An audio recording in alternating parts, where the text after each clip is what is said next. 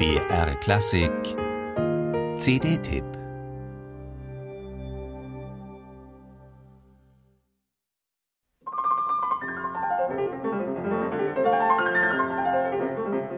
Wer Grigori Sokolow nicht kennt und ihn zufällig im Konzert, etwa im Münchner Herkulessaal, erlebt, wird Zeuge eines fast seltsam anmutenden Rituals. Die Bühne betritt, frenetisch beklatscht, ein unscheinbarer, gedrungener Mann im Frack.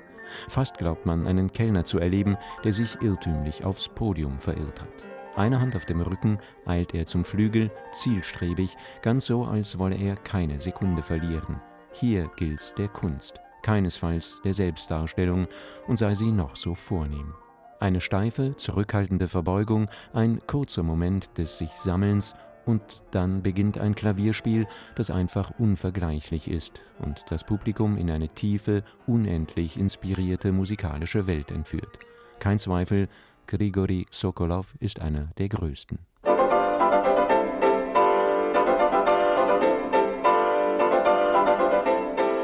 So wenig Sokolov ein Star sein möchte, er weiß genau und selbstbewusst um sein Können.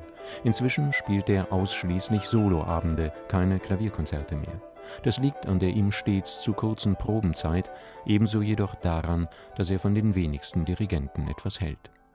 Ebenso wenig hält er von zusammengeschnittenen Studioproduktionen. Solche Schnitte, meint er, sind wie eine Operation.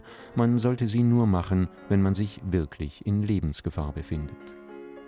Die wirklich guten Künstler, davon ist Sokolow überzeugt, seien im Konzert besser als im Studio, nur bei den mittelmäßigen sei es umgekehrt. Wer weiß, aus wie vielen Takes manche Aufnahme zusammengewerkelt ist, ist geneigt, ihm Recht zu geben.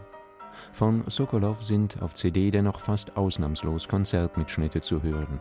Wie gut er schon als noch nicht 20-Jähriger war, zeigen die jetzt wiederveröffentlichten, klanglich sehr gut aufbereiteten Aufnahmen von Melodia. Großenteils sind sie in den späten 60er Jahren entstanden, kurz nach seinem spektakulären Sieg beim dritten Tschaikowski-Wettbewerb. Damals ging Sokolow noch ins Studio, aber man darf sicher sein, dass die damalige Schnitttechnik mit der heutigen nicht viel gemein hatte.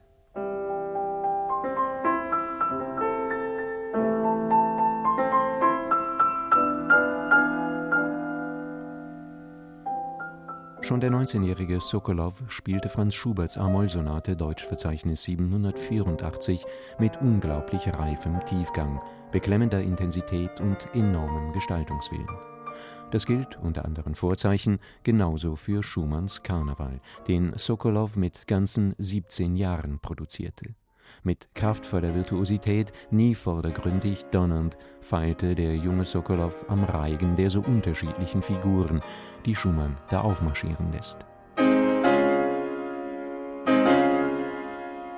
Auch Prokofjews siebte und achte Sonate sowie Strawinskys Petruschka legte der junge Sokolow in Aufnahmen hin, die den Vergleich mit Richter oder Gilels nicht scheuen müssen.